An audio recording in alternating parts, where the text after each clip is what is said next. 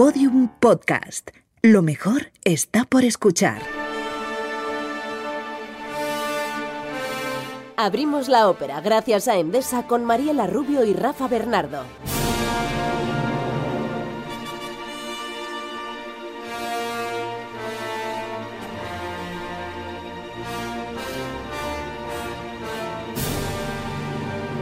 ¿Qué tal? ¿Cómo estáis? ¿Cómo estáis? Bueno, en la ópera de hoy no esperéis una historia sorprendente. No, mm, en realidad la conocemos todos. E incluso podríamos decir que es la historia de amor trágica por excelencia, ¿no? La de los dos amantes que pertenecen a familias enfrentadas y que acaba, pues mal. Pues la historia es conocida, pero la música...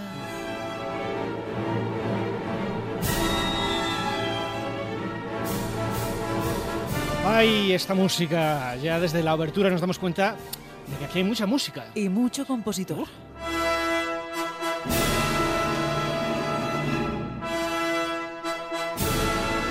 Y es que vamos a oír Romeo y Julieta de Charles Gounod, uno de los maestros de la ópera francesa de mediados del siglo XIX. Y eso quiere decir historias espectaculares, Mm, como, como esta.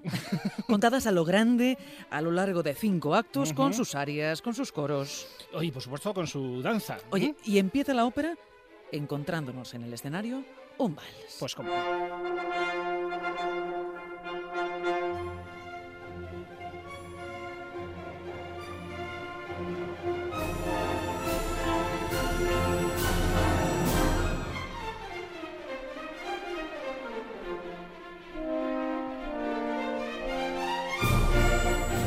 Estamos en el gran baile que dan los Capuleto. Una de las dos grandes familias de Verona, la eso. ciudad italiana donde va a desarrollarse toda la trama. Sí, y los invitados se lo están pasando en grande. Las horas avanzan alegres y locas, dicen.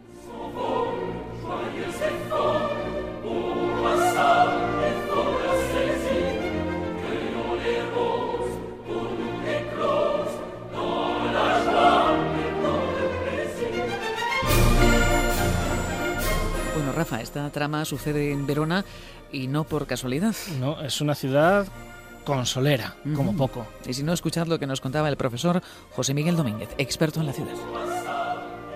La Verona medieval era una de las ciudades más, eh, más ricas y florecientes del Véneto, del, eh, del norte de Italia. A comienzos del siglo del siglo XIV era la corte de, de Can Grande de la Escala, que fue considerado el modelo del príncipe renacentista. De hecho, en su en su corte se, se refugiaron eh, personalidades como eh, Dante Alighieri o Boccaccio.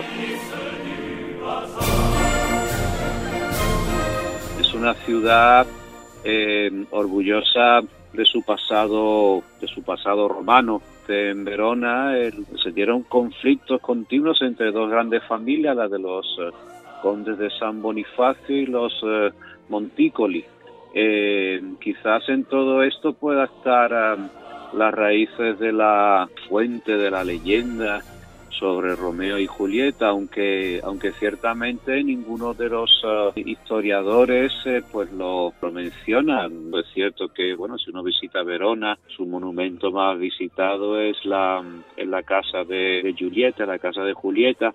Eh, pero bueno, en parte es una fantasía histórica, ¿no? Pero bueno, a veces esas esas fantasías históricas son más bellas que la realidad.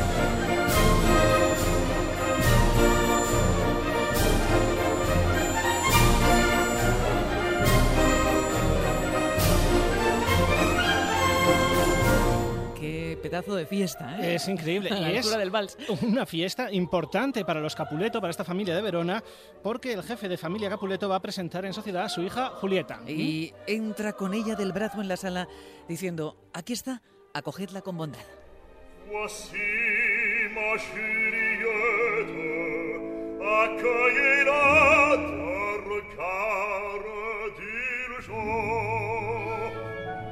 Efecto que produce Julieta es espectacular. ¿eh? El baile se para por un momento, todo el mundo se queda sobrecogido. ¡Qué bella es! Es como si en ella se hubiesen reunido todos los dones del destino.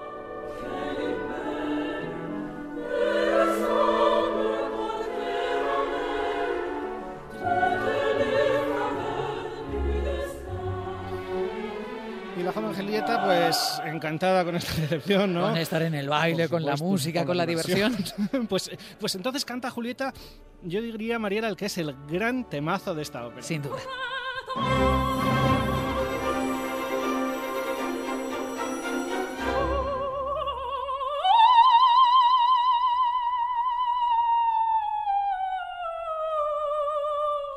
Quiero vivir en este ensueño para siempre. La juventud no dura más que un momento, luego llega el momento del amor y se acaba la felicidad. Así que dejadme, Dejadme oler la rosa. antes de que se marchite.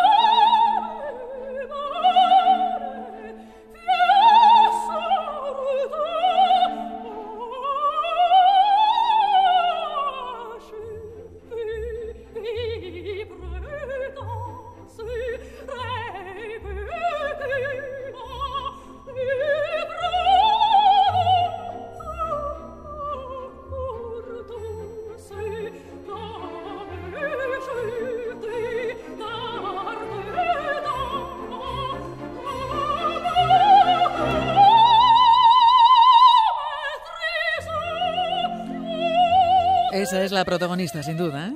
Vaya Esto- entrada en escena. Esto es impresionante.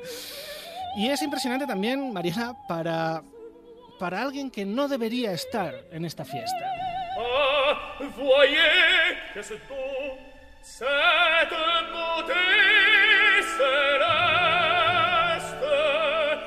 Ahí está Romeo, el jefe de la familia rival, los Montescos. Romeo se ha colado en esta fiesta enmascarado para ver qué traman sus enemigos. Pero claro, ahí ha visto a Julieta y se ha quedado en el sitio, clavado. Le comenta un amigo suyo, que también está enmascarado, por cierto. Esa joven es bella como un rayo en la noche.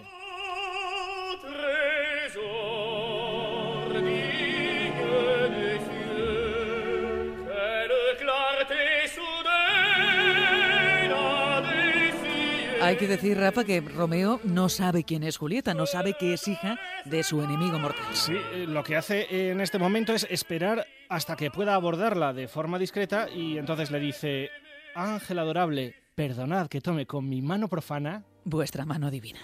Ange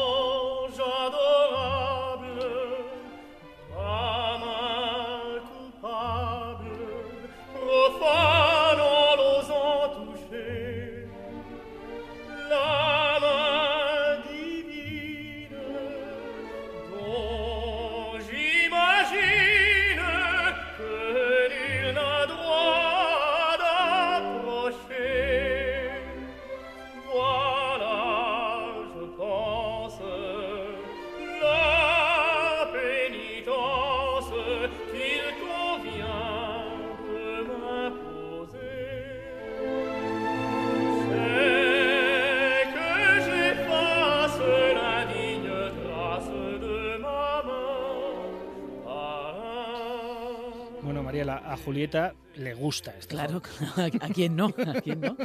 Bueno, así que Julieta va a responder a sus palabras y comienzan, bueno, pues a bromear juntos, pero atención, que todo se va a romper.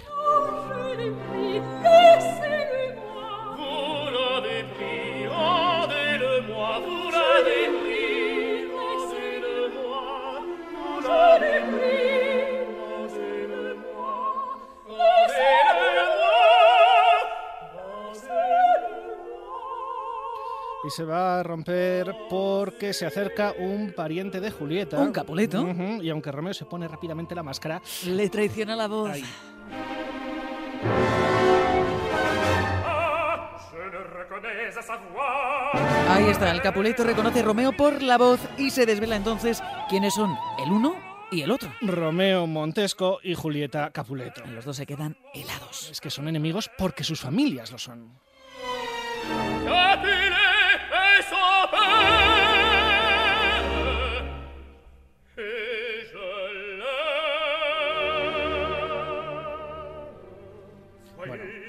Ahí está, está claro que, que hay algo ahí que le conmueve a Romeo, pero no hay tiempo para pensar, porque el Capuleto sale corriendo a buscar a los suyos para ajustarle las cuentas a Romeo. Y este, persuadido por sus amigos enmascarados, se escapa para evitar que haya un baño de sangre. Eso mientras La fiesta continúa. sigue en marcha.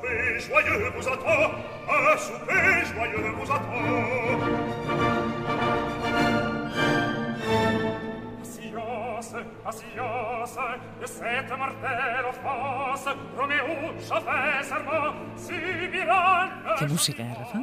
La música es... Lo tiene todo, tiene Wagner, tiene... La historia la conocemos, Berry. pero es que esta música es increíble. Hostia, uno era mucho que uno, o al menos eso sostiene el director musical del liceo. Josep Pons.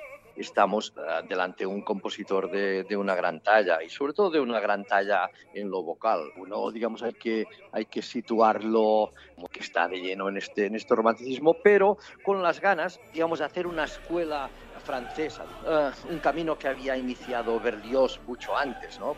Pues bueno, es continuado por una serie de, de compositores que, que pretenden, frente, digamos, a la supremacía que se ha visto por un lado de Italia y por otro lado de Alemania, pues de crear un lenguaje propio y de crear una música, una música propia, digamos, una cierta, un cierto carácter eh, nacional, ¿no? O sea, devolverle a Francia el esplendor que había tenido pues en Versalles con Lully.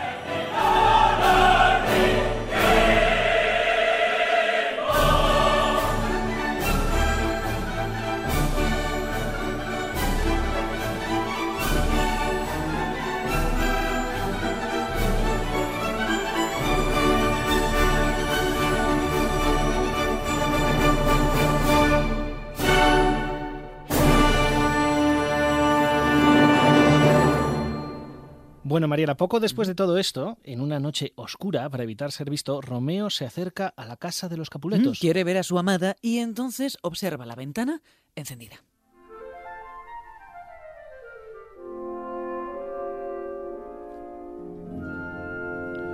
Así que ante esta imagen, la luz de Julieta frente a la oscuridad de la noche le canta Sal sol y haz palidecer a las estrellas que resplandecen en el cielo.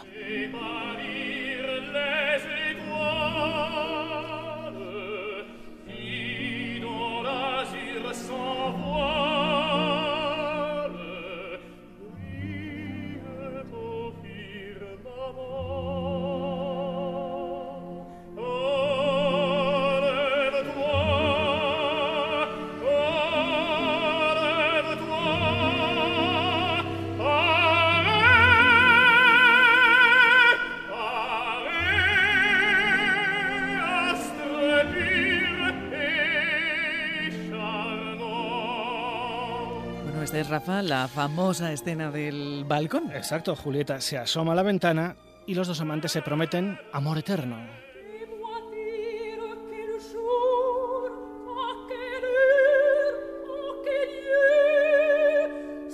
Julieta le dice, dime a qué hora y en qué lugar nos casaremos y te entregaré mi vida entera. Renunciaré a todo lo que no seas tú.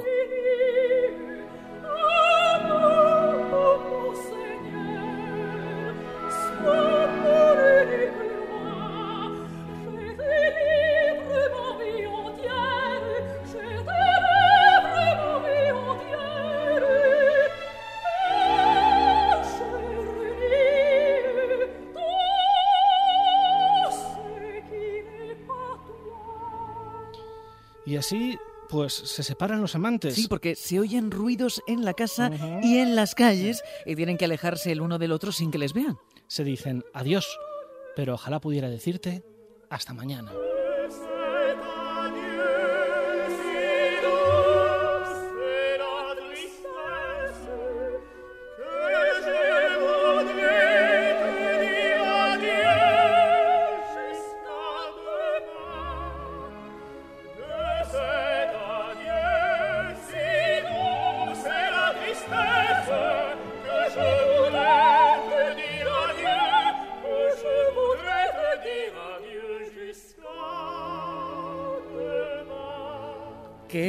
Bonito es esto. Es magnífico, ¿eh? Qué bonito. Pero todas estas bellas promesas van a chocar contra la realidad. Sí, porque aunque Romeo y Julieta se aman como escuchamos que se aman, Ujú. las familias siguen enfrentadas.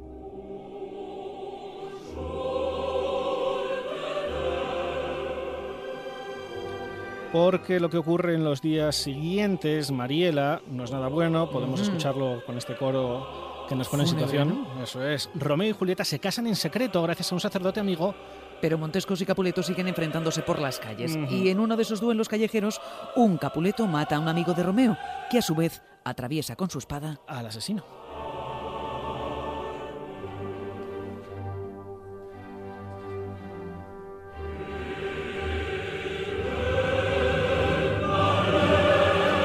Aquí oímos precisamente a los ciudadanos de Verona lamentándose por lo sucedido. Día de luto, día de lágrimas. La desgracia planea sobre nosotros.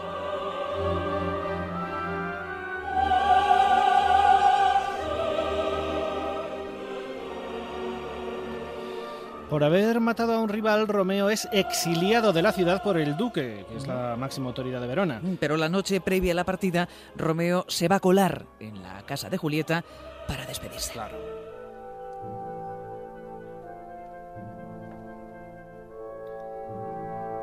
Y cantan los dos juntos su despedida.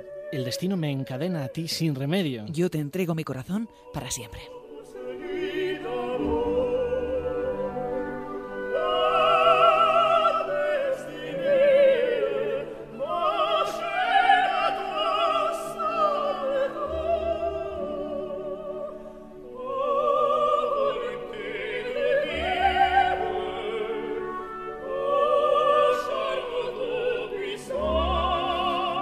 Vuelve a llegar de nuevo Mariela a la luz del día y no pueden ser sorprendidos. Hay que separarse, hay que dejar estos brazos con los que nos estrechamos, cantan. El destino que nos aparta, dicen, es peor que la muerte.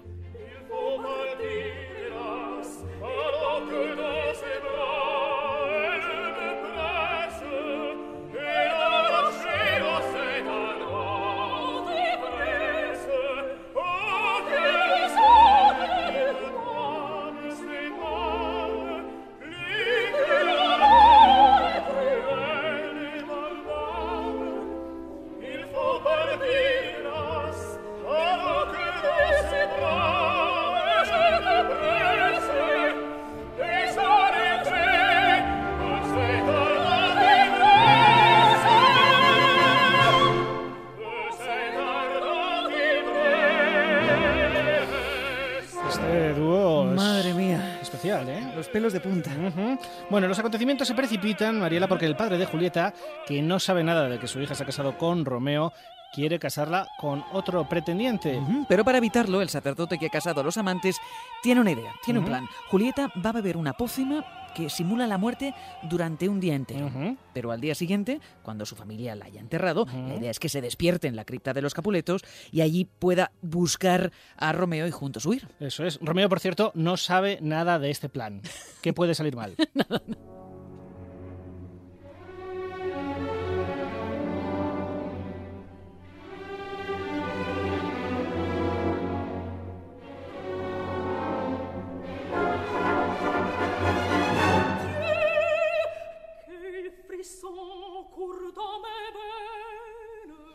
Aquí tenemos a Julieta ante la pócima, pues dudando un poco al principio, ¿no? Pero luego se la va a tomar con absoluta decisión. Amor mío, dudar ahora sería dudar de ti, se dice. Por ti bebo esta poción, Romeo.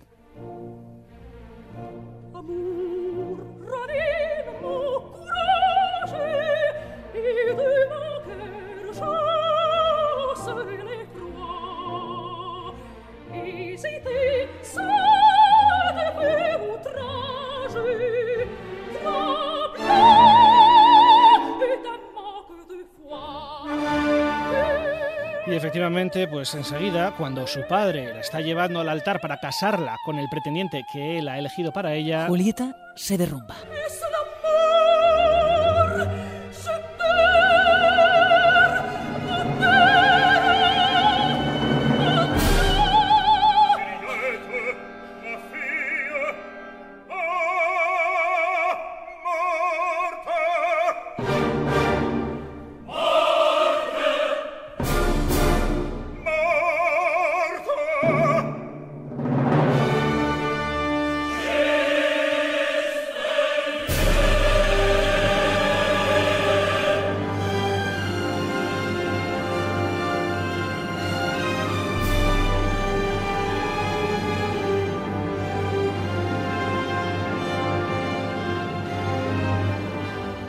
Qué cambio de música, ¿no? Entre ese comienzo brillante y festivo y este momento ya trágico, bueno, y lo que viene, ¿eh? Ujú. Bueno, de hecho, para el, el director musical del liceo, la parte en la que nos adentramos es su favorita. A mí me gusta mucho y al momento la parte trágica. ¿eh? O sea, es, es una obra que combina eh, sabiamente todas las, pues, la- las partes líricas con las partes dra- dramáticas. ¿no? Y a mí me gusta más todo el dramatismo final, digamos, todo, todo el mundo de la tumba. ¿eh? Pero vaya, es una obra redonda, los coros son unos, unos grandes coros, la parte de, de, de ballet, las introducciones instrumentales también. Dispone pues de una orquestación magnífica que dispone de, bebe de todo el, el canto también italiano, pues de, de una gran línea de canto y, y, y bueno, y además es un tema universal en el libreto, o sea que tenía todos los ingredientes para, para triunfar.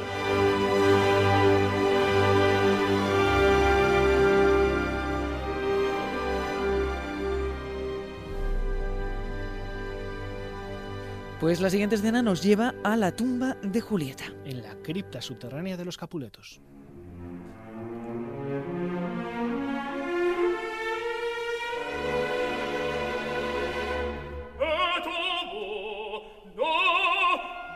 Hay que decir que ese plan tan arriesgado de simular la muerte de Julieta ha salido definitivamente mal. Sí, porque los mensajeros que habían enviado a Romeo para que supiese que todo era un engaño, pues no han podido llegar. ¿no? Han sido interceptados por los enemigos, por los Capuleto.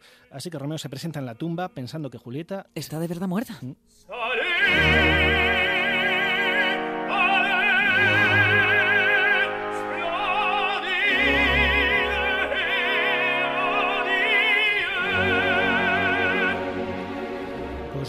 el cuerpo de su amada y se pregunta, ¿cómo es posible que la muerte no haya alterado esta belleza? Es para arrojarme más rápidamente a mi propio final.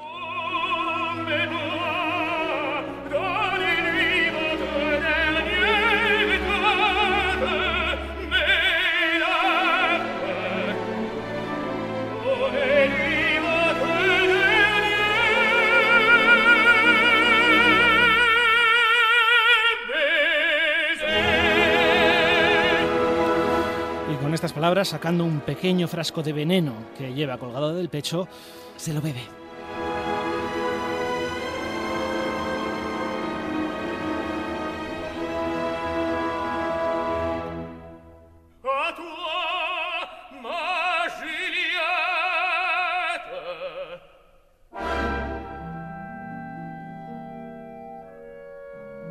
Rafa, ¿cómo es la tragedia? ¿Cómo es el drama? Justo en ese momento, la poción que simulaba la muerte de Julieta está dejando de hacer efecto. y ella se despierta preguntándose, ¿dónde estoy?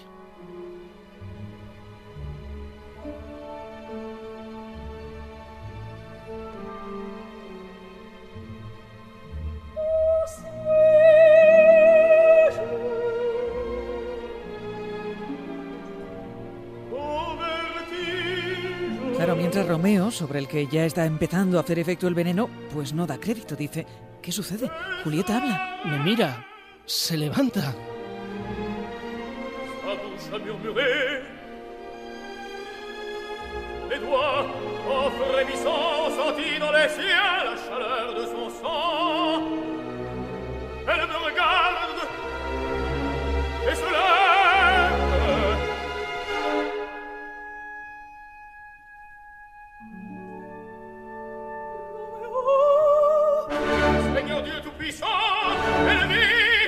Tenemos ese Madre encuentro. mía, ¡Qué momento, qué momento! Bueno, Rafa, los dos amantes se abrazan. Se dicen, eres tú, Huyamos juntos. escapemos de aquí.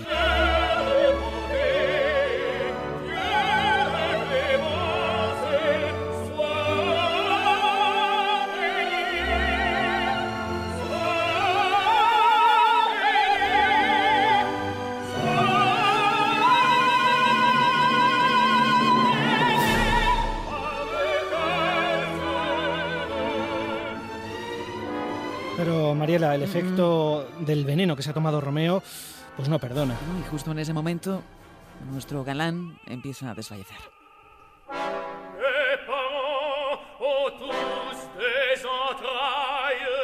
Pierre. cuando Romeo le dice a Julieta lo que ha hecho, que se ha tomado el veneno, pues ella no se lo piensa dos veces. Saca un puñal que lleva guardado y se lo clava a sí misma.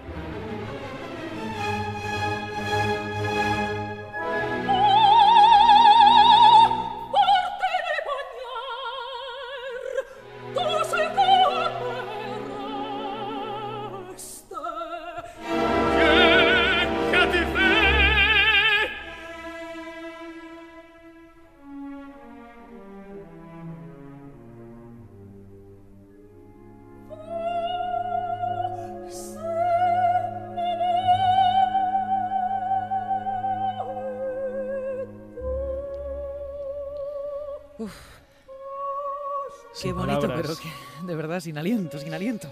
Bueno, los dos amantes, agonizando en ese momento, cantan abrazados mientras esperan el fin. Qué alegría suprema morir contigo. Señor, perdónanos.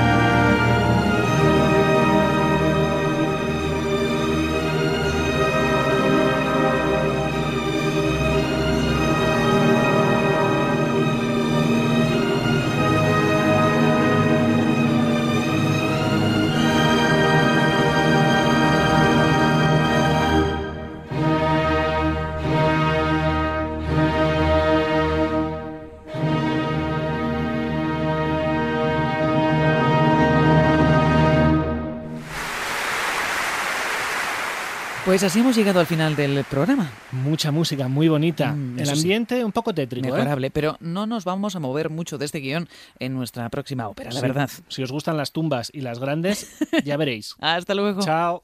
Has podido disfrutar de este podcast Abrimos la ópera gracias a Endesa. En el próximo, a través de la ópera Aida de Verdi, visitaremos la ciudad del Cairo.